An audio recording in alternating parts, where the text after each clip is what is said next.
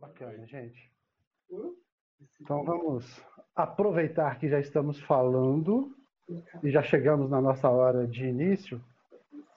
A gente pede a todos que que desliguem aí os seus microfones por enquanto. Bom, gente, então vamos aproveitar esse momento que a gente está começando.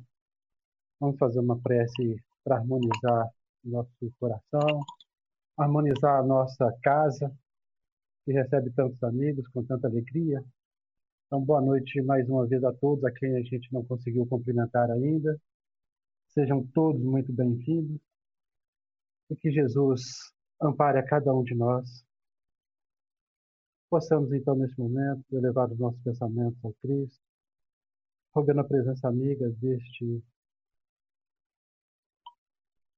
deste irmão. Tem um monte de gente chegando, gente. Boa noite a todos que chegaram agora. Olha, toda hora chegando. Legal, gente. Então, voltando à nossa prece, que Jesus então possa nos amparar, que Ele possa nos conectar uns aos outros. É importante que estejamos conectados todos na casa, todos ao Cristo, todos aos seus mentores espirituais e aos mentores da nossa casa. Que Clara de Assis possa estar também no coração de cada um de nós, dando-nos força, coragem, para que vençamos as nossas dificuldades. Rogamos também ao Cristo que ampara aqueles que passam pela necessidade, pela dor, que todos possam ter fé Confiança em Jesus, confiança em Deus, pois Ele está sempre junto de nós. Rogamos também amparo e que Jesus possa intuir a nossa irmã Joelma, vai trazer para a gente hoje o seu estudo. Que assim seja. Joelma, está contigo, amiga. Tá joia. Boa noite, gente. Muito obrigada pelo convite, ao Maurício. Fiquei muito feliz aqui de retornar à casa Clara de Assis, que é aqui pertinho da minha casa. Então, quando a gente reabrir, vocês podem estar certos que eu vou fazer várias visitas a vocês, né? Que a gente possa aí continuar a nossa parceria. Que a Mauri já esteve lá no Tiago Maior também, numa live com a gente, né? A gente faz toda terça-feira uma live de preces e a Mauri trouxe umas considerações muito bacanas lá para a gente, foi ótimo. Então, gente, hoje nós vamos falar sobre o item 19 do capítulo 5, Bem-aventurados os aflitos, de O Evangelho segundo o Espiritismo. Se alguém tiver né, com o livro aí, pode acompanhar o estudo, porque é, eu vou ler algumas partes, né, porque a mensagem é de é de Santo Agostinho, e Santo Agostinho falando, a gente não consegue parafrasear. É, é, nós temos que dar voz a quem tem respaldo para falar. Santo Agostinho é Santo Agostinho. E o item que a gente vai falar, o item 19, ele tem como subtítulo O Mal e o Remédio. Aí eu vou começar lendo, porque eu sempre fico um pouquinho nervosa no início, depois né, a gente vai entrando aqui na, na conexão que os espíritos vão intuindo a gente.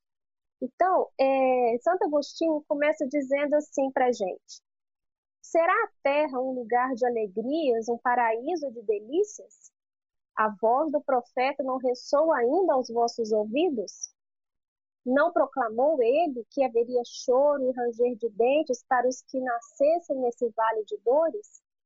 Então é inequívoco, né, pessoal? É inequívoco que na terra há muito sofrimento que cada um de nós, né, temos o nosso cadinho aí de lutas, de perseverança, de desafios, de tristezas, de males, né, que nós temos e temos que aprender a gerenciar, conviver com eles, né? Eu estava vendo agora há pouco uns stories no Instagram de uma psicóloga que ela falou, olha, você tem duas opções para determinados problemas ou achar a solução, ou a ação, ou a aceitação. E em muitos dos nossos casos, dos nossos problemas, né, dos nossos males, nós temos a aceitação. E para outros, nós temos a ação. O fato é que sempre há um mal que nos chega de forma inoportuna, de repente, que nos surpreende, ou que muitas vezes a gente já nasce e aprende a administrar pelo, né, ao longo da vida. Isso é inequívoco, né? E aí, Santo Agostinho é, nos surpreende dizendo assim: Bendizei o Senhor por vos ter querido experimentar. Porque Deus não experimenta a quem ele não confia. Né? Aí é que está a diferença, aí é que está a grande mensagem. Né? Há diversos males que nos sobrevêm, mas de fato só podemos ser experimentados porque temos recursos a oferecer, né? Como seja como ação ou como aceitação, né? E aí ele continua: Então só reconheceis o poder do vosso Senhor quando ele vos haja curado as chagas do corpo e coroado os vossos dias de beatitude e felicidade? Então, não reconheceis o seu amor, senão quando vos tem adornado o corpo de todas as glórias e lhe haja restituído o brilho e a alvura? E aí ele, ele, coloca, ele coloca assim: imitai aquele que vos foi dado para exemplo. Porque muitas vezes a gente negocia com Deus, né? Oh Deus, eu vou, se o Senhor me ajudar, né, nessa graça aqui que eu quero muito alcançar, eu vou ficar dois anos sem comer, sem colocar açúcar na minha boca. Eu já fiz essa promessa, viu, gente? eu já negociei com Deus, estou falando de experiência e aí realmente cumprir a promessa. Mas independente de eu ter cumprido a promessa, Deus já tinha confiado que eu ia conseguir, né? Que eu ia alcançar o que eu queria, né? E a gente fica aí, né? Sempre é, reconhecendo o poder de Deus quando ele, alguma glória que a gente deseja muito nos alcança. Mas e quando o problema nos alcança? A gente reconhece todo esse amor de Deus, toda essa confiança que Deus é, coloca em nós. E aí ele fala: imitai aquele que vos foi dado para exemplo. Aí a gente espera assim, ele vai falar alguma coisa de Jesus. Santo Agostinho vai trazer Jesus nesse exemplo, nesse momento, porque é ele que é o modelo perfeito. E não, Santo Agostinho traz o exemplo de Jó. Quem se lembra da história de Jó? Lá do Velho Testamento. Quem foi Jó? Jó foi um servo fiel de Deus. Estou até com a Bíblia online aqui aberta. E olha como que o livro de Jó começa descrevendo Jó. Havia um homem na terra de Uz, era um lugar, né, lá na Judéia, cujo nome era Jó. E era este homem íntegro, reto e temente a Deus, e desviava-se do mal. Então, quer dizer, as coisas ruins o alcançavam, mas ele se desviava. Ele trazia saídas estratégicas, né? E aí fala, nasceram, nasceram-lhe sete filhos e três filhas. E aí ele vem descrevendo no primeiro capítulo de Jó todo como que era a vida de Jó. Era uma vida de muito, é, muita fartura, muito trabalho, mas muitos recursos. Jó era um homem rico, mas ele era um homem íntegro, reto e temente a Deus. Então ele era um bom chefe, ele era um bom patrão, né? Ele fazia bem as pessoas de forma de uma forma diferenciada para a época, né? Que era ainda no, no Velho Testamento em que pre, prevalecia aquela máxima olho por olho, dente por dente. Jó agia de forma diferenciada. E aí na leitura aqui do, de todo o livro de Jó, que conta com 42 capítulos, e que eu recomendo demais, tem passagens aqui muito bonitas, ele vai descrevendo como que Jó agia de forma justa, quantos amigos o, o Jó tinha. Mas aí, de certo momento, de certa feita, é, Deus resolveu experimentar Jó. Deus colocou ele ao acaso da vida que o Velho Testamento chama de Satanás, né? que era o anjo mau. E fala: experimenta Jó, só não pode tirar a vida, mas experimenta do jeito que você quiser, porque ele é fiel a mim e eu confio nele. E aí, Jó começou a perder a fortuna, começou a não ter como pagar os seus funcionários, isso já lhe causava muita aflição. Perdeu os filhos, os, os dez, os sete filhos e as, e as três filhas faleceram, né, desencarnaram. E, por fim, é, ele, ele fala, eis que ele está na sua mão, né? Ele fala, coloca Jó ao experimento da vida. E aí fala aqui que saiu Satanás da presença do Senhor e feriu a Jó de úlceras malignas, desde a planta do pé até o alto da cabeça. Todo o corpo foi coberto de uma espécie de furúnculo, que coçava demais. E o que, que Jó fez? Não conseguiu usar roupa, não conseguiu usar sapato, quer dizer, afetou a dignidade, né, a dignidade né, dele. E ele pegou um caco de telha, de, de algum, né, algum objeto é, parecido, e começou a se raspar. Então, quer dizer, aquele pulso começou a soltar, uma coisa abjeta, que fala que ele ficou um aspecto abjeto. E aí, a mulher dele, acostumada com toda aquela glória, com todo aquele esplendor, com toda aquela boa vida, ela fala: Meu Deus do céu, o que está acontecendo? Que vida é essa que eu estou levando? Que vida é essa que esse homem está levando? Esse homem que foi tão justo, tão íntegro a Deus, está nessa peleja danada, nesse esquecido na vida, né? Jogado às traças, como a gente falaria hoje. E aí ela fala assim: olha, então sua mulher lhe disse: ainda retens a sua sinceridade? Amaldiçoa Deus e morre. Porém, Jó lhe disse: Como fala qualquer doida, falas tu. recebemos o bem de Deus e não receberíamos o mal? Em tudo isto não pecou Jó com os seus lábios. Em tudo. Tudo lhe foi tirado, menos a vida. Lhe foi tirada a fortuna, lhe foram tirados os filhos, lhe foi tirado o amor momentâneo daquela mulher, que olhava para aquela figura abjeta e falava: Meu Deus, isso não pode ser meu marido, né? E ele ainda assim falou: Se Deus me deu o bem, que eu saiba também receber o mal, porque ele confia em mim né? E aí, aqui no Evangelho segundo o Espiritismo, ele, é, Santo Agostinho fala que, tendo Jó chegado ao último grau da abjeção e da miséria, deitado sobre o monturo, quer dizer, jogado né, em qualquer canto, porque perdeu, não tinha onde morar, disse Jó a Deus: Senhor, conheci todas as alegrias da opulência e me reduziste à mais absoluta miséria. Obrigado, Obrigado, meu Deus, por haveres querido experimentar o vosso servo. E aí fica, né? É, fica a nossa reflexão, né? A gente, muitas vezes, é retirado da nossa zona de conforto. Afinal de contas, nós nascemos para sermos retirados da nossa zona de conforto, né? Jó ainda fala no capítulo 5, versículo 17: Bem-aventurado é o homem a quem Deus repreende, não desprezes a correção do Todo-Poderoso.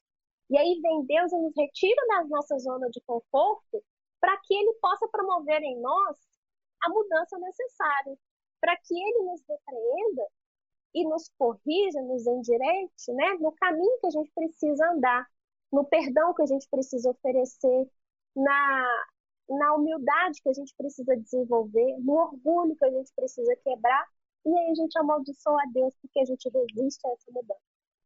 A gente para no meio do caminho. A gente fica negociando, meu Deus do céu, se essa aprovação for embora, eu prometo para o senhor, eu vou doar um monte de cesta básica para os necessitados. Oh, meu Deus, me tira dessa, dessa aflição, eu prometo para o senhor que eu vou atrás daquela pessoa que eu, que eu cometi aquele, aquele mal, eu vou pedir perdão para ela. Quando Deus quer o movimento contrário. Filho, Vai lá, perdoa. Filho, aprende a olhar para o próximo. Filho, desenvolve um amor dentro de você, porque eu estou aqui. Eu confio em você. Eu acho essa lição de Jó, assim, é claro que Jesus é o maior modelo, guia, o que ele nos ofereceu, quem é Jó, né? Mas eu acho essa lição de Jó muito próxima da gente. Né? Esse momento que a gente está vivendo de pandemia, muita gente perdeu o emprego, muita gente perdeu o poder aquisitivo, muita gente teve que trocar o filho de escola, né? Muita gente teve que substituir o alimento, trocar a forma de alimentar. Tem gente, gente, alimentando de resto de ossos. Tem gente alimentando de resto de produção de arroz, arroz quebrado, triturado. E aí é, é, eu penso, né, aí, aspas, aspas, aspas, eu penso, eu, Joel, eu penso que estamos aqui numa reparação coletiva. Né? Estamos todos aqui no Brasil, numa pandemia, em 2021, cada um no seu estado, cada um na sua casa, numa reparação coletiva. É Deus chamando a gente para aprender a amar verdadeiramente. A amar a Deus verdadeiramente. Como? Olhando para o próximo. Sendo leal a Deus, observando o que está ao nosso redor e nos colocando a ação ao invés da reclamação. É Deus nos convocando para que a gente se desenvolva de forma pessoal, né? desenvolva as nossas capacidades de sentimento, de amor, de zelo, de cuidado com o próximo. Tem uma passagem no livro Boa Nova. Boa Nova vai contando diversas histórias, né? Aí tem aqui a história de Tomé. No capítulo 16, conta sobre o testemunho de Tomé. O Tomé, ele viu um dia lá os fariseus, os nobres, né? Ali pouco abertos a receber Jesus e a conhecer um pouco, né, sobre o reino de Deus que Jesus trazia. E aí Tomé acreditando que era assim de uma hora para outra, né, que o reino de Deus seria implantado na terra, ele falou: Jesus, ó, o pessoal tá todo mundo reunido lá, bora lá poder convencer esses doutores da lei lá para a gente implantar logo esse reino de Deus aqui. Vamos, vamos lá, vamos lá. Aí Jesus fala: Tomé, meu filho, muita calma nessa hora calma, também, calma, né? Aí Jesus fala assim: não é necessário que me vejam, que vejam a mim, mas que sintam a verdade que trago do nosso Pai. E aí Jesus vai corrigindo, né, a visão que Tomé tinha do reino de Deus. E por fim Jesus dá a derradeira lição para Tomé. Ele fala assim: Tomé, Deus não exige que os homens o conheçam senão no santuário do perfeito conhecimento de si mesmos. Então, o que, que aconteceu com Jó? Eu fico até arrepiada. Jó, ele vivia, ele se conhecia, e dentro do que conhecia sobre si, ele faz, tentava fazer o melhor. Quando Deus lhe retira tudo, Jó de fato se conhece. Quando ele fala para a esposa, né?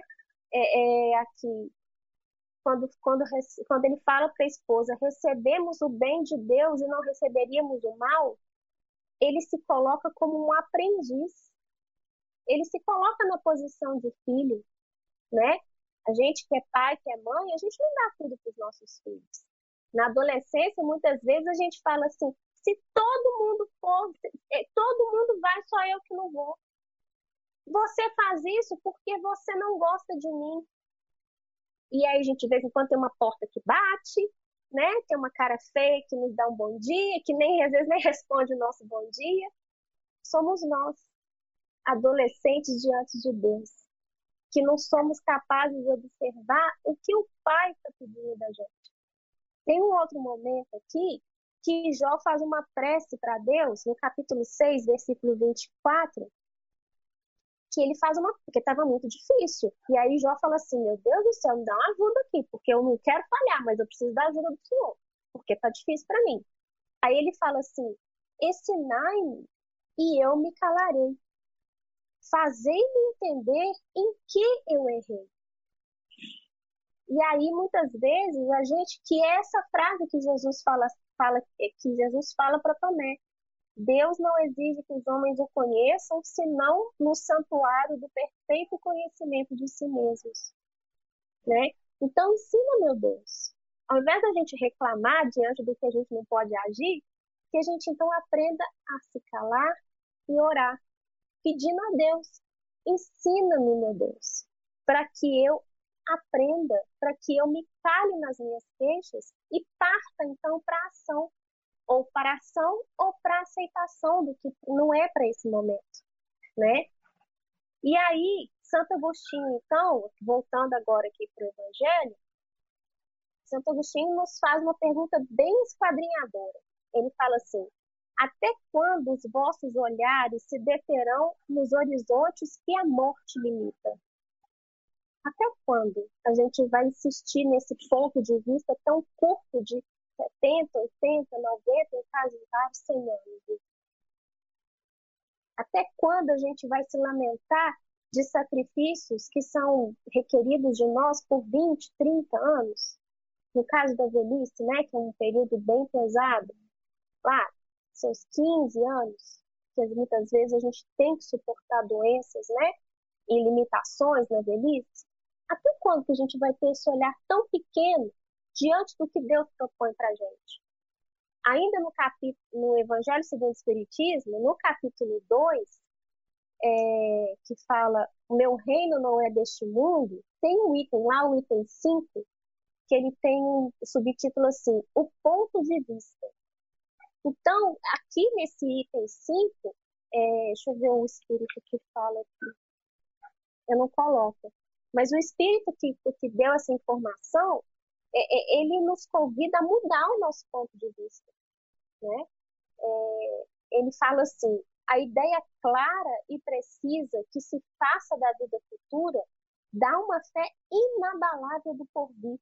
E essa fé tem consequências enormes sobre a moralização dos homens, porque muda completamente o ponto de vista sobre o qual eles encaram a vida terrena as vicissitudes e tribulações dessa vida não passam de incidentes que esse homem que muda o ponto de vista suporta com paciência, pois sabe que são de curta duração e devem ser seguidas por um estado mais feliz. E é esse momento, né, que a gente aqui encarnado faz como Jó, a gente se curva e pede a Deus ensinamento ao invés da gente reclamar do que a gente não pode agir, né, sobre o que a gente não pode agir, a gente se curva na posição de filhos do Altíssimo que somos e pedimos: ensinai-me, meu Deus, e eu calarei. Fazer-me entender onde eu errei, o que, que eu tenho que corrigir que eu fiz na outra encarnação, o que, que eu tenho que avançar sobre mim mesmo, como que eu vou entrar nesse perfeito santuário de mim mesmo. Observem bem que Jesus não falou para Tomé que, é, que Deus exige que sejamos perfectíveis ou perfeitos. Ele chamou de perfeito aquele lugar que é só nosso. Só a gente habita. Aquele lugar que nos distingue, que no momento que eu falo do Amauri, todo mundo vai falar assim, ah, o Amauri tem essa característica. O Amauri é muito solícito. Uma pessoa extremamente solícita. Pode, não, você pode mandar um WhatsApp para o Amauri, porque ele é muito solícito aquilo que te distingue, né? Então, quando a gente entra nesse lugar que a gente se reconhece como aquela pessoa com aquela característica específica, a gente vai tratando as outras coisas que, que são prejudiciais a nós. A gente vai cuidando do que ainda não está tão bom assim. Porque a gente se enxerga do jeito que a gente é. E, por, e, e, qual que é a vantagem disso? A vantagem é que Deus já sabia, Ele já sabe muito bem como que a gente é e nos ama do jeito que a gente é. Ele nos ama do jeito que a gente é. Da forma mais perfeita, mais explícita e mais incondicional que a gente possa imaginar. Então, esse convite que Jesus faz para Tomé, entra no perfeito santuário de ti mesmo, é algo que a gente deve mergulhar de cabeça. Assim como Jó se resignou a um pedacinho de taco para coçar suas feridas, né? Ele se resignou. Ele falou: Olha, Deus quer que agora eu esteja deste tamanho. Eu já estive grande, agora Ele quer que eu esteja aqui pequenininho. Então, me ensina, Senhor, a ser pequeno também. Me ensina o que eu devo aprender também, porque eu estou aqui, eu sou seu filho. Né? Eu estou aqui integralmente para o Senhor que o Senhor já esteve integralmente e está integralmente para mim, né? É... E tem um outro versículo aqui também que eu achei muito bonito. Ele fala assim para um amigo dele, né, que estava lá, mas amaldiçoa Deus, larga desse trem logo, você está sofrendo demais, é melhor você morrer logo do que ficar nesse sofrimento, né? E aí ele fala para o amigo dele assim: Porventura, buscará palavras para me repreender, visto Não, porventura buscará palavras para me repreenderdes, visto que as razões do desesperado são como vento? Você está desesperado vendo aqui, eu aqui sofrendo com esse caco de vida, eu também estou. Mas essa situação, ela é transitória. As palavras do desespero são como o vento, passam. Né? E aí, o que, que fica? O amor de Deus. Né? E aí, Santo Agostinho ainda faz mais um puxão de orelha na gente. Voltando agora para o Evangelho, ele fala assim: Mas ainda que chorasses e sofresses a vida inteira, que representa isso? Não, isso eu já li. Ao lado da eterna glória reservada ao que já tenha sofrido. A prova com fé, com amor e resignação. Buscai consolações para os vossos males, no futuro que Deus vos prepara. Vós que mais sofreis, considerai-vos os bem-aventurados da terra. Como desencarnados, quando planáveis no espaço, escolhestes as vossas provas, por vos julgardes bastante fortes para suportar. Por que murmurar agora? Por que, que a gente murmura se fomos nós que escolhemos? Só porque a gente esqueceu? Só porque a gente esqueceu, a gente se acha no direito de murmurar contra Deus. Será que então a gente, tendo conhecimento espírita, não pode aqui conjecturar que Jó já sabia desse perrengue todo que ele passou? Claro que no fundo da alma dele ele sabia. Claro que ele foi preparado para tudo isso que ele passou e que ele exemplificou para gente. Porque Deus só exige da gente o que a gente pode oferecer. Né? Deus não é um, né, é o que Jesus ensinou, né? A nova lei eu vos dou, né? Que vos amais uns aos outros, assim como eu vos amei.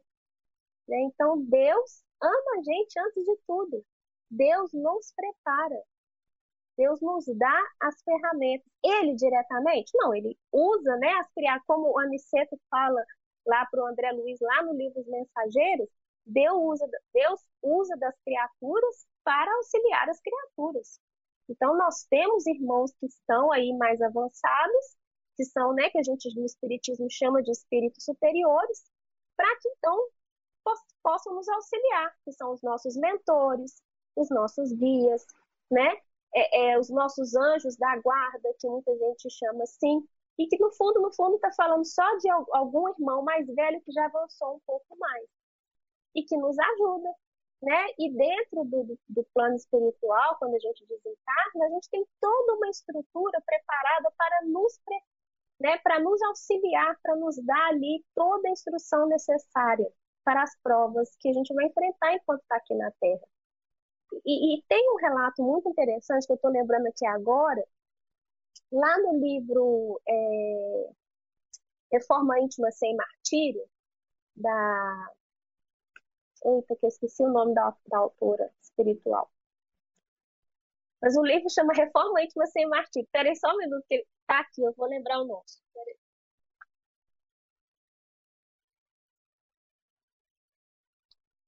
Hermance do Fogo, lembrei. Hermance do Fogo que escreveu, é o espírito que escreve, né? Reforma Íntima Sem Martírio. E tem um caso lá de um espírito que ele, é, ele ficou muito arrependido quando ele chegou no plano espiritual. Muito arrependido mesmo. Nossa, assim, martirizado. Né? E muito culpado, se sentindo muito culpado de tudo que ele passou, que ele fez as outras pessoas passarem. Aí ele pediu aquela super reencarnação, né? Ó, pode me levar cego, mutilado, com, com dificuldade financeira, nascido em um lar é, desestruturado, porque é isso que eu mereço. E aí os espíritos se reuniram, né, viram ali, analisaram a condição daquele irmão que precisava reencarnar. E os espíritos chegaram para ele e falaram: olha, a nossa assembleia aqui, depois de reunir, chegou à conclusão de que você precisa reencarnar. Você precisa reencarnar num lar estruturado, com um bom pai, com uma boa mãe, com irmãos. Você vai receber uma boa educação, você vai ter dinheiro, você vai ter uma empresa, você vai ter funcionários. Ele falou, mas eu não mereço isso tudo. Eu não mereço. Como é que vocês vão me dar isso? Eu não tenho nem estrutura. Eu, eu sou um desajustado na vida. Aí ele falou, meu, meu amigo, um reajuste, ele se faz pela ação. É necessário que você faça o bem para que então repare o mal dentro de você. Né? Então, e aí, aí é que vem aqui o desfecho que, da história de Jó, né? Todo mundo fala assim, bom, então agora Jó, coitado, morreu. Mas não. Jó suportou a prova, provou que era fiel a Deus, né? E teve toda a sua glória restituída em dobro. Em dobro. No final aqui do Jó, do, capítulo de Jó, é, no capítulo 42, ele fala aqui. Sucedeu. Peraí. Perdi, minha gente. Só um minuto, por favor.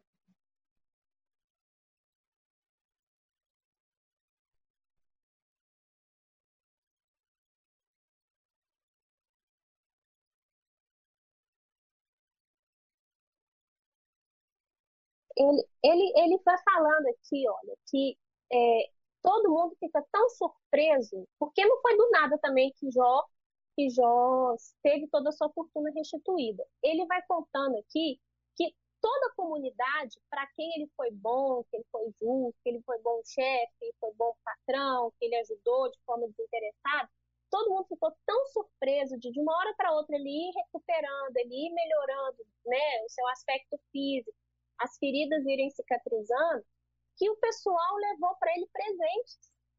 A própria comunidade que o cercava o presenteou de uma tal forma que toda a sua fortuna foi restituída. Então ele passou, ele tinha 10 mil bezerros, ele passou a ter 20 mil, mil bezerros, ele tinha 10 mil cabritos, ele passou a ter 20 mil cabritos. Por quê? Porque foi o somatório de todo mundo que ele ajudou a vida toda. Ele fez o bem ele passou pela prova e ele recebeu o bem de volta. E com relação aos filhos, a esposa não o abandonou. né? Todo mundo no início fala assim, nossa, mulher, né? Posso que abandonou no final. Não, a esposa não o abandonou. Ficou junto com ele, falou, ah, já que você quer provar sua fidelidade a Deus, vamos lá, né? Meia contra gosto, cuidou das feridas dele. E ele teve de novo mais sete filhos homens e mais três filhas mulheres. E aí fala aqui, né?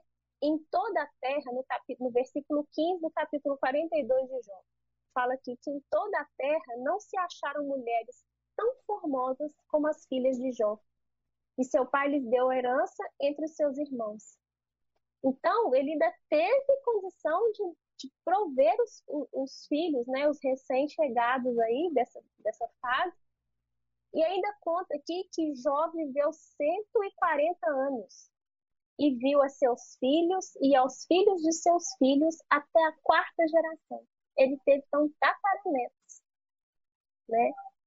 E aí, no capítulo 17, eu achei muito interessante o jeito que termina aqui. Então morreu Jó, velho e farto de dias.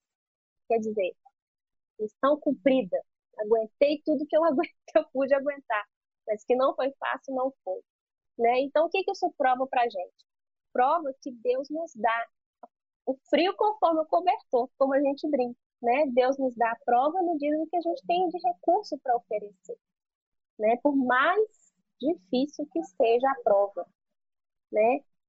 E aí, Santo Agostinho ainda fala aqui que quanto mais forte for a prova, tanto mais gloriosa será a vitória. Se triunfarmos, mesmo que o nosso corpo fosse, for lançado ao monturo, assim como aconteceu com Jó. E dele, né, desse corpo jogado ao monturo, ao morrer, se desprenderia uma alma de resplendente alvura, purificada pelo batismo da expiação e do sofrimento, e preparada para auxiliar porque toda vez que a gente passa por um sofrimento muito grande, o nosso coração né, amolece um pouco. Em que sentido? No sentido de que quando a gente vê algo semelhante ao que a gente passou, a gente entende. Por quê? Porque a gente tem experiência. Né?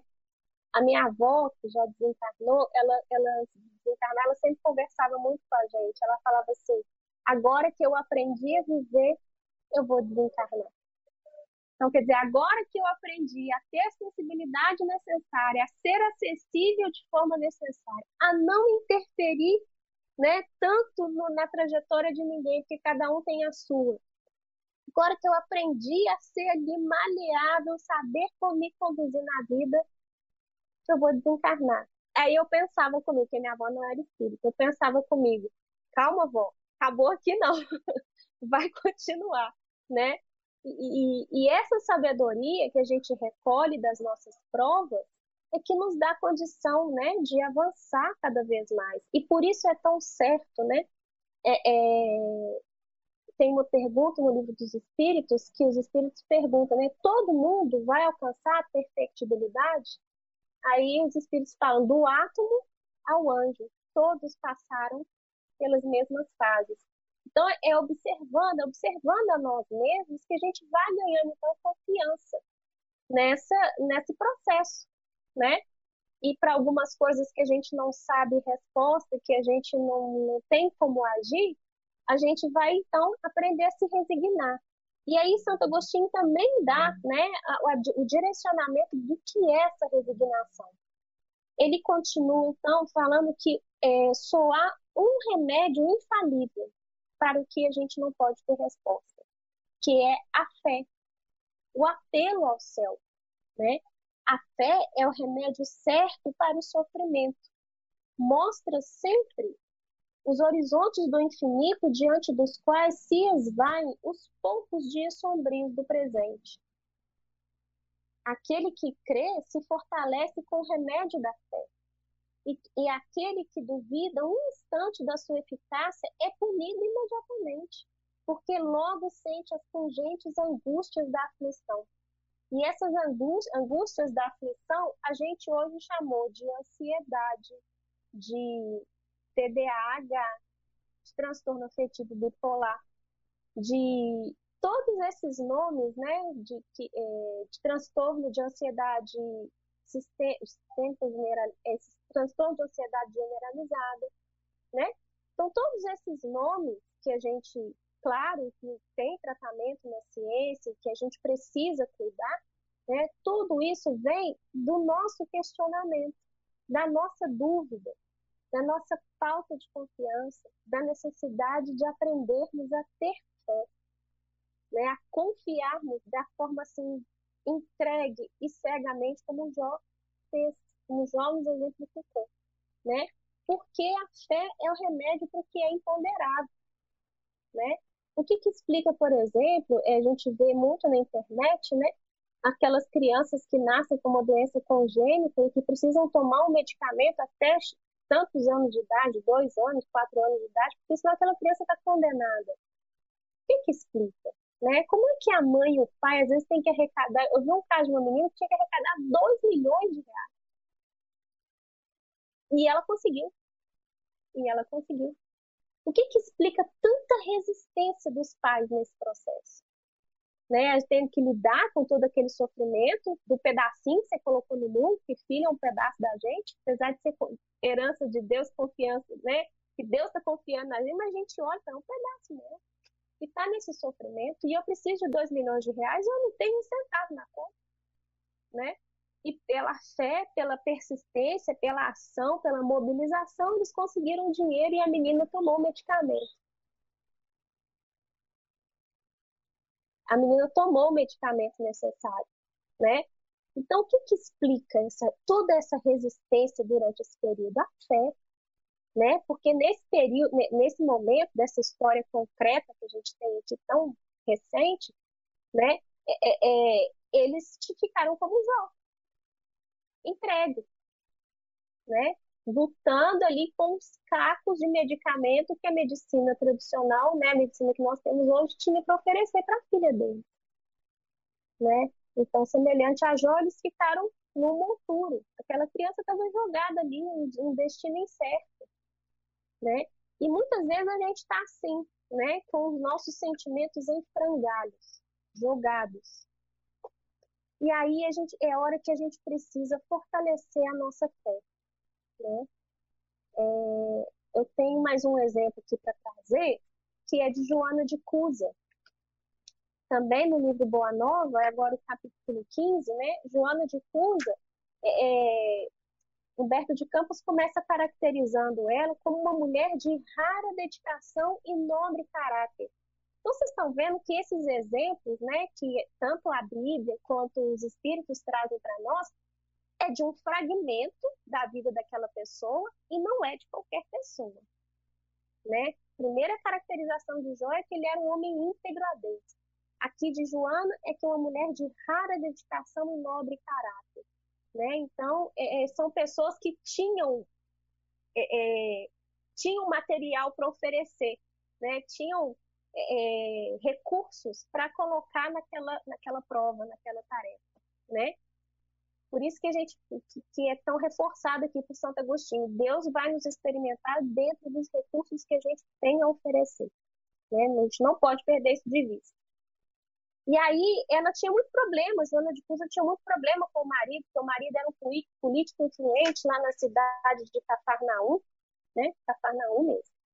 E ela era uma mulher de sociedade. Né? E aí, com o desenrolar da história, Joana queria muito seguir os ensinamentos de Jesus e Jesus acalma o coração dela. Ela fala, Joana, certas manifestações religiosas, né, não passam de vícios populares, de hábitos exteriores. Certas manifestações políticas não passam de vaidades que vão ser passageiras, né? E ele fala, eu venho em nome de Deus abrir o templo da fé viva no coração dos homens. Então, esta fé não passa. Tudo ao nosso redor passa. Tudo é efêmero. Tudo material é efêmero. Mas o amor que Deus coloca no nosso coração, o que ele nos ensina, isso não passa. Né? E aí Joana então se acalma, Jesus aprende, ensina para ela como conviver com aquele marido, né? Ele fala: "Trate ele como seu filho". Porque de filho a gente entende, né? A gente compreende, a gente se põe à disposição, a gente é, muitas vezes silencia e fala assim, ele vai aprender. Vamos esperar como é que esse menino vai, vai sair aí pelo mundo. Né? Ele vai aprender. Se ele não aprender, eu estou aqui. Né? Então a Joana aprende como lidar com aquele marido. E aí o que, que acontece? Aquela, aquela, aquele momento político passa, o marido perde privilégios, perde né, toda aquela posição, pompa e circunstância que ele vivia e acaba falecendo. Joana vira uma viúva na cidade de Cafarnaum, lá pelo século, lá pelo início do primeiro século, né?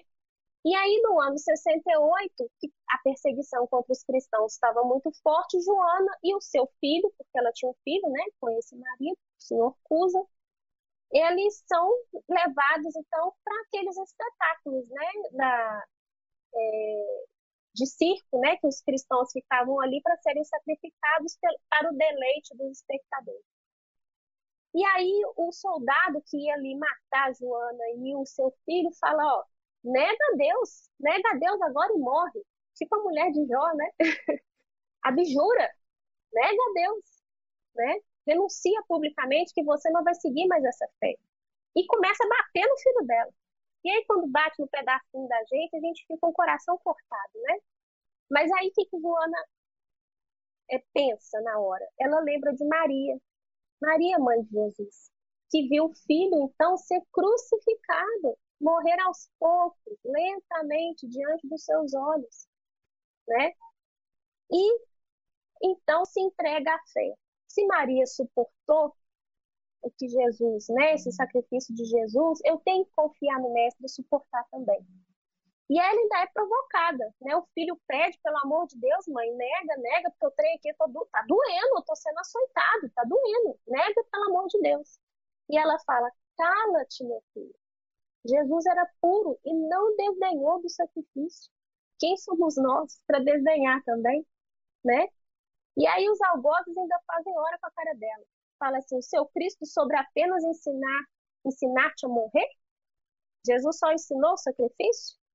E ela responde de uma forma firme, né, e constrangedora para aquele, para aquele algoz. Ela fala assim: não ensinou apenas a morrer, mas também a vos amar. E aí, dali em diante, ela não sentiu mais né, as dores do sacrifício porque Jesus toca no ombro dela já, o espírito desencarnado do corpo, e fala: Joana, tem de bom ânimo, eu aqui estou. Olha que lindo isso, que tocante, né?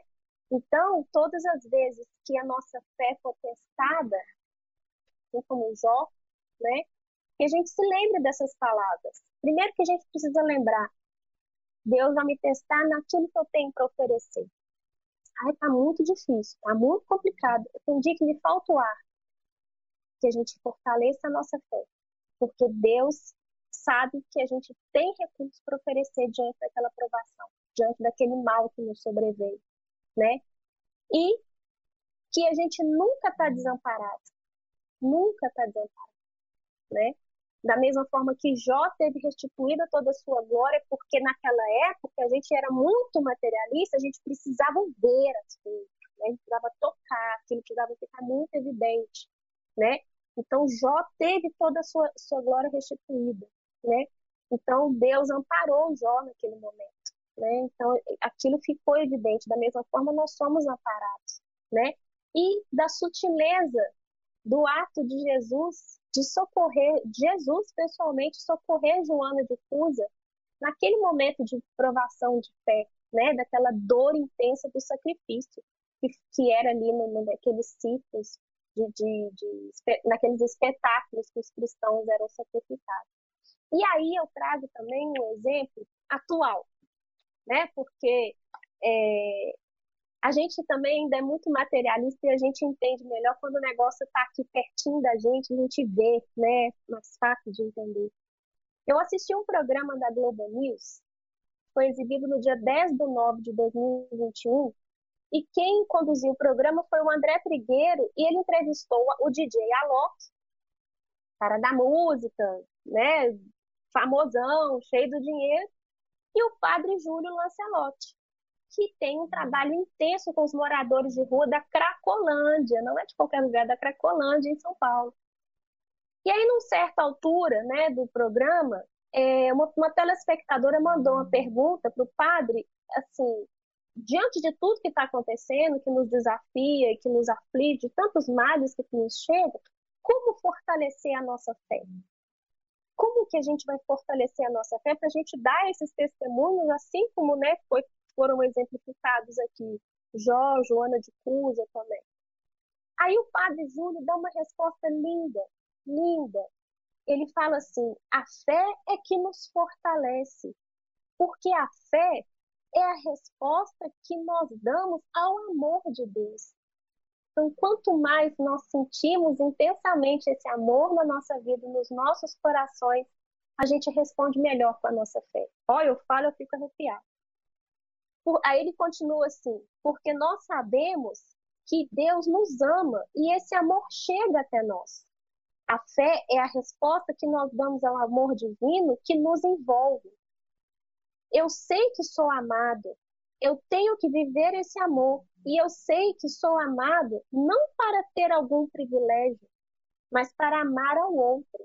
Olha que lindo isso que o padre falou, né? Deus nos ama não é para gente ser o, o the best, né?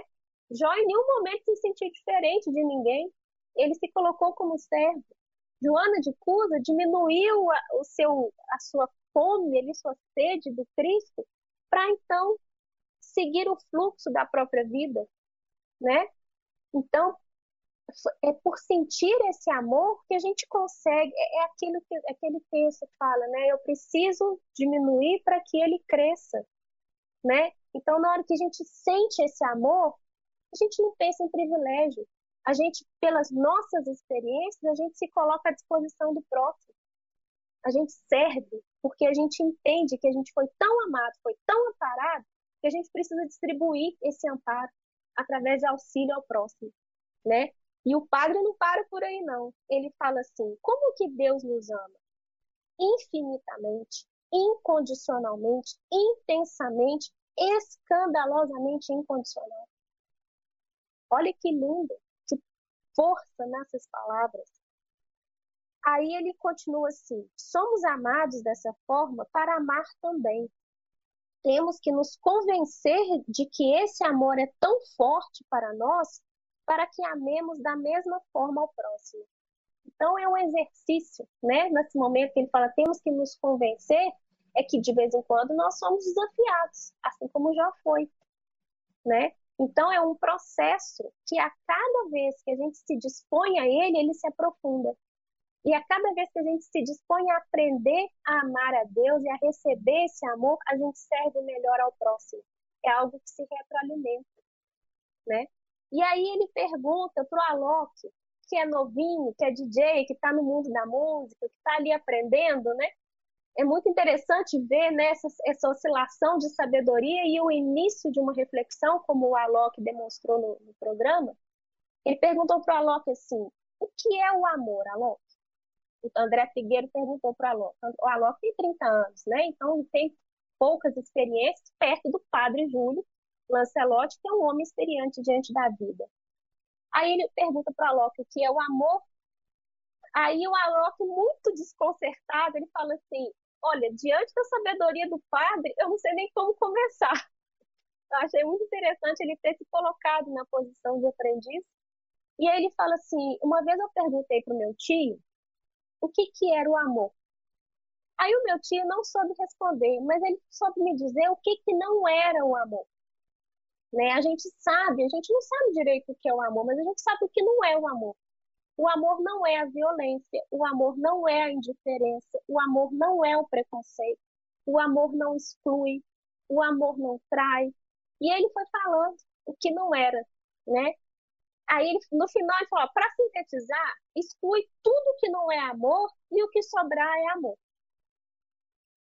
Né? Então aí nessa reflexão a gente vai vai aprendendo, né, o que, que a gente deve consertar, assim como Jó clamou, né, ensina-me e eu me calarei, e fazer-me entender em que errei. Então, na hora que a gente vai excluindo o que não é amor, a gente vai consertando as nossas as nossas ações, a gente vai aprendendo a lidar com o próximo, a gente vai aprendendo a pedir perdão, a gente vai aprendendo a reconsiderar as nossas atitudes. E aí, por fim, né, como um processo mesmo que se dá, a gente aprende a entrar no perfeito santuário de, de nós mesmos, assim como Jesus falou com Tomé. E era isso que eu gostaria de trazer hoje para a gente. Sobrou um tempinho, alguém, se alguém quiser fazer alguma colocação, alguma pergunta, alguma contribuição, estamos à vontade. Muito bom. Adorei, Joelma, adorei. Eu ficaria aqui mais uma hora tranquilamente te ouvindo. Ah, que bom, fico feliz. Bacana. É, o que eu acho tão legal é assim, está tudo à nossa disposição, né, Joelma? Tudo à nossa disposição. E às vezes a gente fica aqui também assim numa dificuldade de dar o primeiro passo, né? É, quando Kardec nos ensina lá, né, espírita, é, amai-vos em primeiro plano e instruí-vos, né? Aí a gente fica pensando assim, né? Quando você começa a estudar a doutrina, você fala assim, tá, é necessário mesmo que nos instruamos, né? Aonde é que isso vai melhorar a, a, a nossa vida? Vai melhorar a partir do momento que você tem essas experiências todas que são trazidas para a gente que serão é, é, para a gente é, é, modelos a seguir, né, Joana?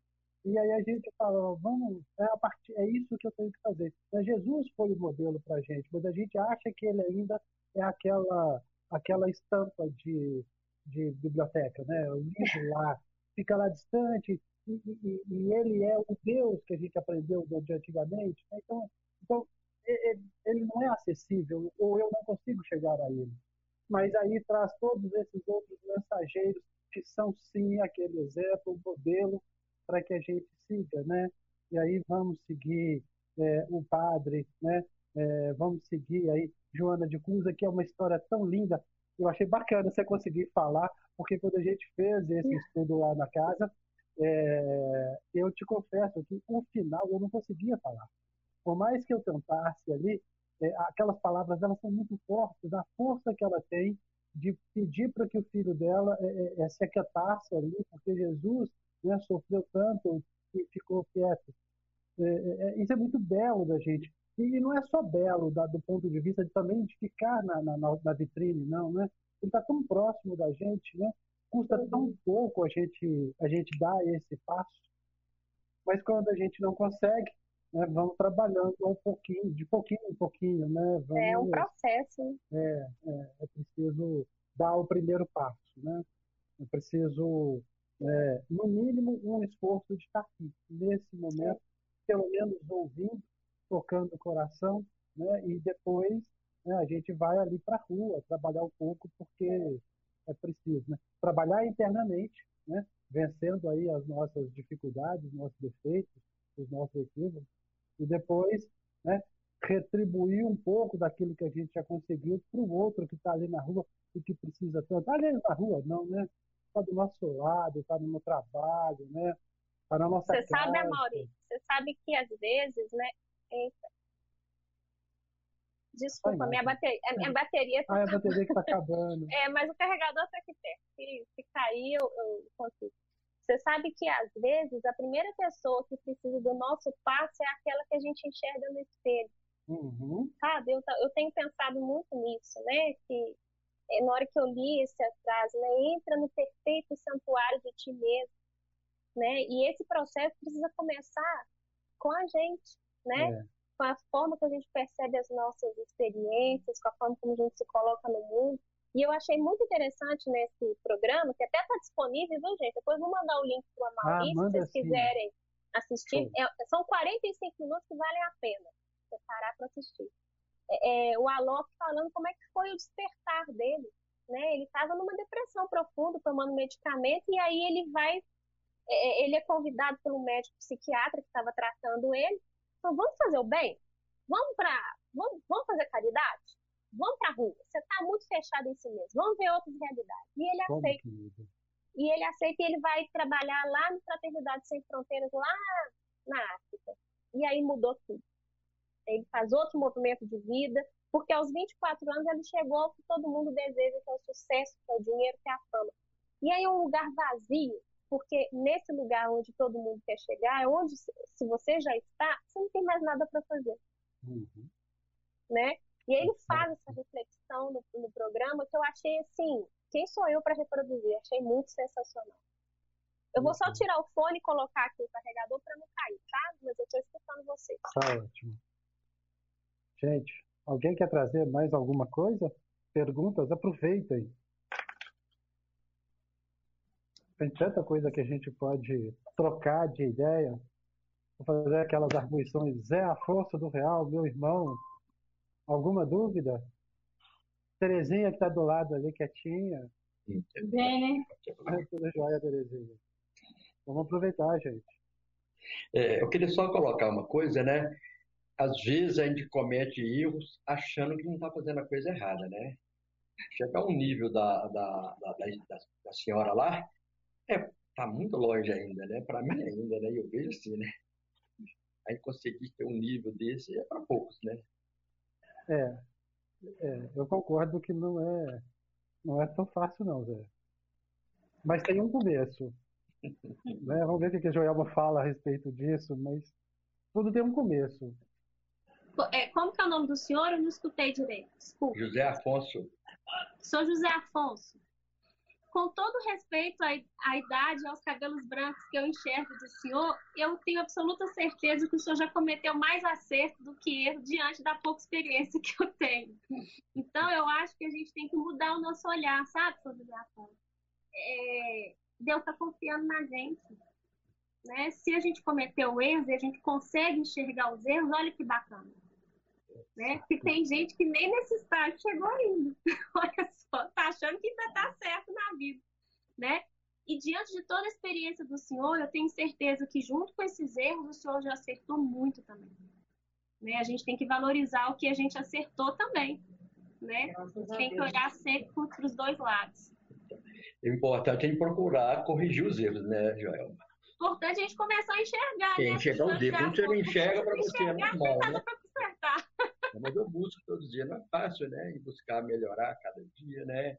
Entender o próximo, colocar no lugar dele, né?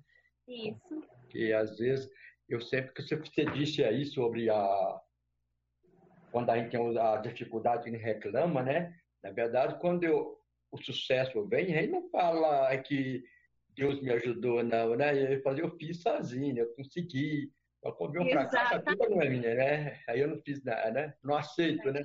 Se eu aceitei a vitória, tem que aceitar, aceitar também as derrotas. Hoje já penso assim, estou melhorando um pouquinho, tá, Joel? É isso aí. É fazer igual o Jó fez, né? Se Deus deu a glória, que a gente aprenda a, dar, a, a conviver com, com o recolhimento também. É verdade. São experiências necessárias para a nossa vida, né, Joelma? É. A gente precisa disso, né? Porque senão a gente não ia aprender só com as vitórias, né? Ia não ia saber. Na hora que chegasse a qualquer coisinha diferente, a gente não ia ter a experiência para poder falar sobre isso. Muito bom. Mas alguém... deixa, deixa eu agradecer o pessoal que está mandando mensagem. Eu estou vendo, viu, gente? Muito obrigada pelo carinho de vocês. Legal. Acho que a Selma quer falar. perguntar? Claro. Vamos aproveitar. Primeira vez que eu pergunto. Ô, Joel, você falou uma coisa que eu faço tanto, que caiu igual uma luva. Negociar com Deus. Olha, se quiser, oh, eu faço isso. É, não, não é por maldade que a gente faz, mas assim, não é não. se acontecer não é não. isso, eu paro de fazer isso, mais ou menos coisa desse tipo. Uhum. E eu faço isso direto, sabe? Direto. Na hora que você falou, eu falei, meu Deus. É pra Aí, mim. É, caiu assim, eu faço isso direto, direto.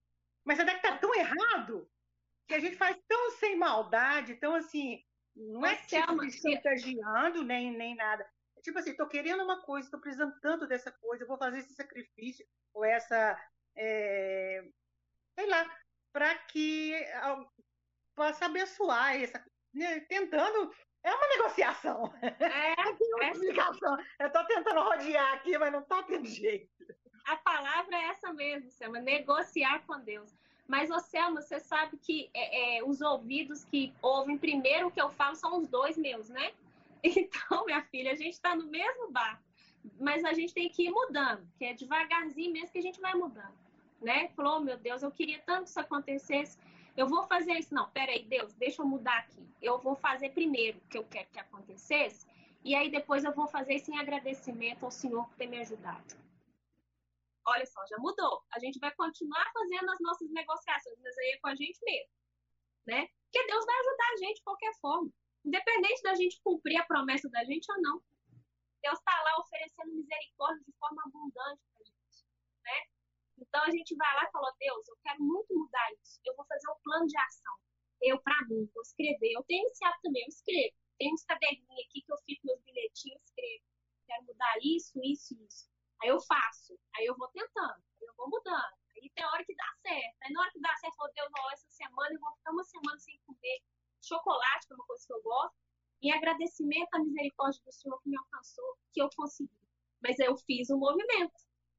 Mas igual, às vezes, na eu maioria. fiz o movimento primeiro. Eu faço não para mim. Eu fiz a minha parte primeiro. Eu faço para que, que resolva, por exemplo, filhos, coisas do tipo. Mas às vezes não é pra gente, entendeu? Não é uma coisa que eu peço pra mim. Pois é, aí é que tá. Aí a gente, aí pode, a gente pode fazer a prece, né? Mas negociar com Deus não, porque o movimento é dos filhos, não é da gente. Os bichinhos crescem e a gente fica tudo agoniado, querendo ajudar, né? Fala Mas é, é eles que tem que fazer, não tem jeito, não. Tá certo. Obrigada, é? viu? Imagina, querido. Mas coração de mãe não consegue enxergar isso tão fácil assim, não, né, Jorge? Não, não consegue, não, Maurício. Porque eu faço minhas negócios. Quando meu filho foi estudar em São Paulo, eu ficava, meu Deus do céu, deixa dar tudo certo. Eu, eu prometo para o senhor que dando tudo certo, eu vou fazer tal e tal sacrifício. Eu ficava, eu negociava com Deus, mas aí na hora que eu fui vendo que era ele que tinha que fazer e não era eu. Minha, eu as minhas encontrações são essas aí que você falou. É, eu sei, eu estou falando, eu, eu, entendo você. Exatamente. É, a gente a gente está um pouco eu falo que pai e mãe estão juntos dentro de casa, mas a mãe, o coração da mãe é diferente. A mãe, talvez por ter carregado o filho ali nove meses, convivido assim intimamente com ele, é, tem um coração diferente. o pai tem a razão ali, né? E a mãe fica com emoção. Então, às vezes, o coração da mãe aperta mais, aí sente mais dificuldade, às vezes, de abrir a porta do mundo para o filho. Mas é legal, eu, eu acho que é, que é uma construção, um... né, Selma? Oh, Joelma. Tem uma, uma mensagem aqui, é, deixa eu ver aqui, ó. A Mônica colocou: rezar e pedir a Deus que eles façam as escolhas certas e que afastem dos caminhos, do, do, caminho as opções erradas. Porque o resto, né, Mônica, é com eles mesmo. Não tem muito o é. que fazer, não. E como é que eles vão aprender também se a gente não soltar a corda? É. Né? Se a gente viver a vida deles o tempo todo, tentar ali é, é, é, é sofrer no lugar deles, como que eles vão construir a vida? São espíritos que têm que está sob a nossa responsabilidade exatamente para a gente fazer eles também crescerem, né? Então, é importante a gente ter confiança em Deus nesse momento. Aliás, em todos é, os momentos. Exatamente, é um exercício. E é interessante, olha só, meu filho tem 23 anos. Ele saiu de casa com 18 para estudar e não voltou mais. Ele já formou, agora ele mora em São Paulo e ele teve uma decepção e veio passar uns dias aqui comigo. Por quê? Porque lugar de curar decepção é no colo de mágica. É, né? esse, esse posto a gente não perde. E, e, e filho faz o que ele observa a gente fazer. Ah, a vida inteira. Brilhante. Aí eu fiz um teste. Eu estava muito, como eu estou de home office, eu estava muito cheio de serviço. E aí teve uns dois dias que eu não arrumei minha cama. Acordei, deixei a cama lá e vim trabalhar. E o dia aconteceu, e almoço, e, e depois do almoço a gente não vai no restaurante almoçar. Quando a gente está em home office, a gente almoça em casa e tem que lavar a vasilha depois e aquela confusão e o dia passou. E aí, quando eu parei, né, que eu fui conversar com ele no final do dia, eu tinha observado que ele não tinha arrumado a cama dele também. Falei, vou ver se esse menino tá me seguindo ainda ou se ele já tá por conta dele mesmo. Aí no outro dia, eu fiz, né, me desdobrei, fui lá, arrumei a cama, dei uma ajeitada no quarto, ajeitei a casa, não sei o quê. Mas o quarto dele é dele. É assim desde que foi do início da adolescência. Ele que é responsável por arrumar o quarto dele. E não mudou porque ele saiu de casa. Aí, quando chegou no fim do dia, que eu fui lá conversar com ele no quarto dele, que, qual como foi minha surpresa? Tudo arrumadinho. Todo organizado, a cama arrumada, todas as roupas guardadas, tudo arrumadinho, limpinho. Filho, faz o que a gente faz, não o que a gente fala. Não importa a idade. Exatamente. Eu cheguei a essa conclusão. Exatamente. E, e, e, às vezes não é nem copiar, não é, Joelma? Às vezes é porque enxerga na gente e começa desde pequenininho. Começa lá com, quando começa a ouvir a nossa voz. Né? Outra, outra feita, estava conversando com um amigo que tinha acabado de, de ganhar o bebê. E aí eu falei, olha, é, é, preste atenção em tudo que você faz dentro da sua casa, 100%. É. Porque aquela vez, quando sua criança está lá com dois anos de idade, vendo você conversar o telefone com um amigo. E aí ele vai falar, ele recebe um convite, né, de para ir para um boteco, por exemplo, aí a pessoa fala, não, estou com dor de cabeça, eu não posso ir não. Uma desculpa boba, né? Pode parecer boba, mas ele aprende que aquela mentira social ali é aceitável. Então as mentiras começam a crescer a partir do momento dessas pequenas coisas e é tão sutil, a gente não percebe essas coisas e a gente vai colocando mentiras sociais e essas coisas crescem, né? Você imagina, com dois anos de idade ele presencia aquilo, aos 10 anos de idade, se tiver uma outra mentira maior ainda, é aceitável, porque eu vi meu pai mentindo ali, e a gente perde a noção de, do tanto que a gente é referência para esses espíritos. Eu vou colocar assim, né? São filhos, estão, estão sob a nossa tutela, né? Mas outras vezes pode ter sido nossos pais, né? Nossa mãe. Então, estamos juntos ali. Mas naquele momento ali a gente é responsável pela educação. E a gente não percebe isso. E aí a gente vai fazer igual a sua avó fez, né? A gente vai chegar lá na velhice e falar assim, ô oh, caramba, podia ter sido diferente, né? Podia ter pensado assim antes e agora. Mas eu acho que tudo faz parte daquela construção, né? A gente está crescendo, a gente está amadurecendo, tendo experiências, e aí, certamente, numa outra proposta que Deus nos fizer como Jó, a gente vai ter aquilo ali tudo na nossa consciência, já guardado, né? e com mais condição ainda de conseguir superar a dificuldade né? daquela experiência que foi para a gente proposta. Mais ou menos isso que eu penso. É isso aí. Ô, Mauri, é, meu eu sempre passei para meus filhos aqui em casa o seguinte: que eu não sou mãe perfeita, eu falava para eles. Eu, eu sou cheia de erros, porque mãe não é perfeita. Mas eu faço o melhor que eu posso por vocês.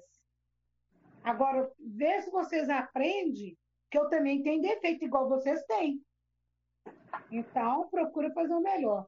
Aí a experiência que eu tive do Ellison quando ele casou, que ele casou, ele, na igreja ele falou para mim que ele me amava, conversando comigo, entrando na igreja com ele, falando um monte de coisa para mim, que ele chamou eu e Denis de velho e velha. Aí eu cheguei lá na frente, ele me abraçou, me beijou e virou falou assim: mãe, obrigado pelo homem que eu sou hoje. Aí eu virei para ele e falei assim, baixinho no ouvido dele, mesmo quando eu precisei te dar uns, uns, uns tapinhos, ele falou assim, mãe, eu não tenho raiva de nenhum tapa que a senhora me deu, porque todos foram merecidos, porque eu sempre fui muito atrevido. Que bacana.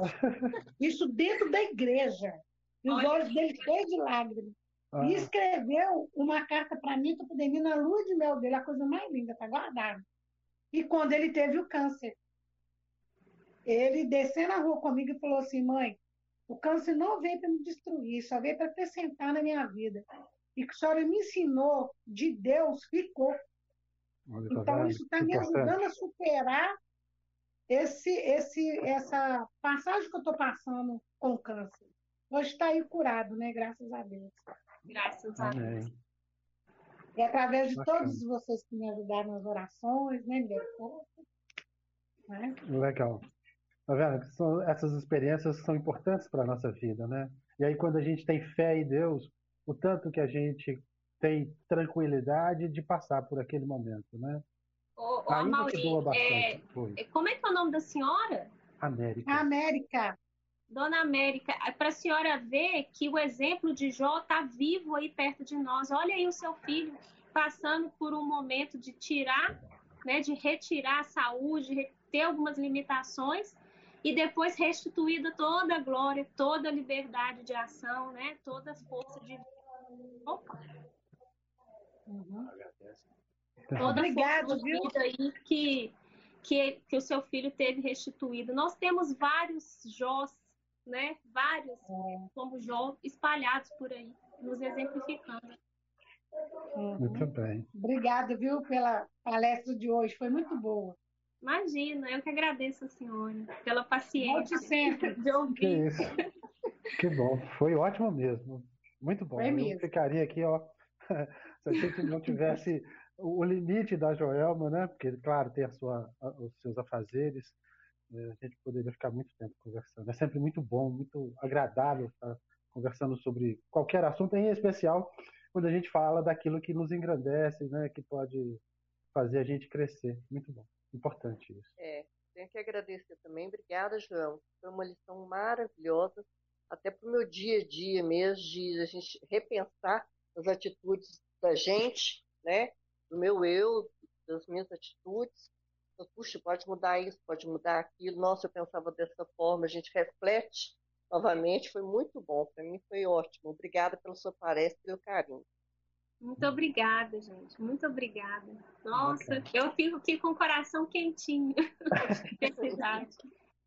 Muito bom. É realmente muito agradável, né? Legal.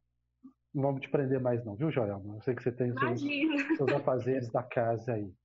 E a proposta, então, que eu faço é de quem trouxe tão bela, belo estudo, né? Faça também o fechamento com uma prece, pode ser? Pode, pode sim, pessoal. Obrigado.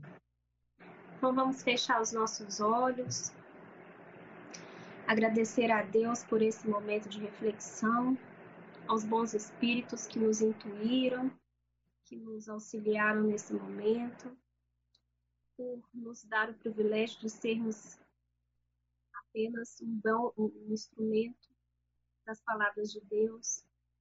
Agradecer aos queridos presentes que aqui estiveram, presentes, pela paciência, pela disponibilidade em nos escutar em compartilhar as suas experiências.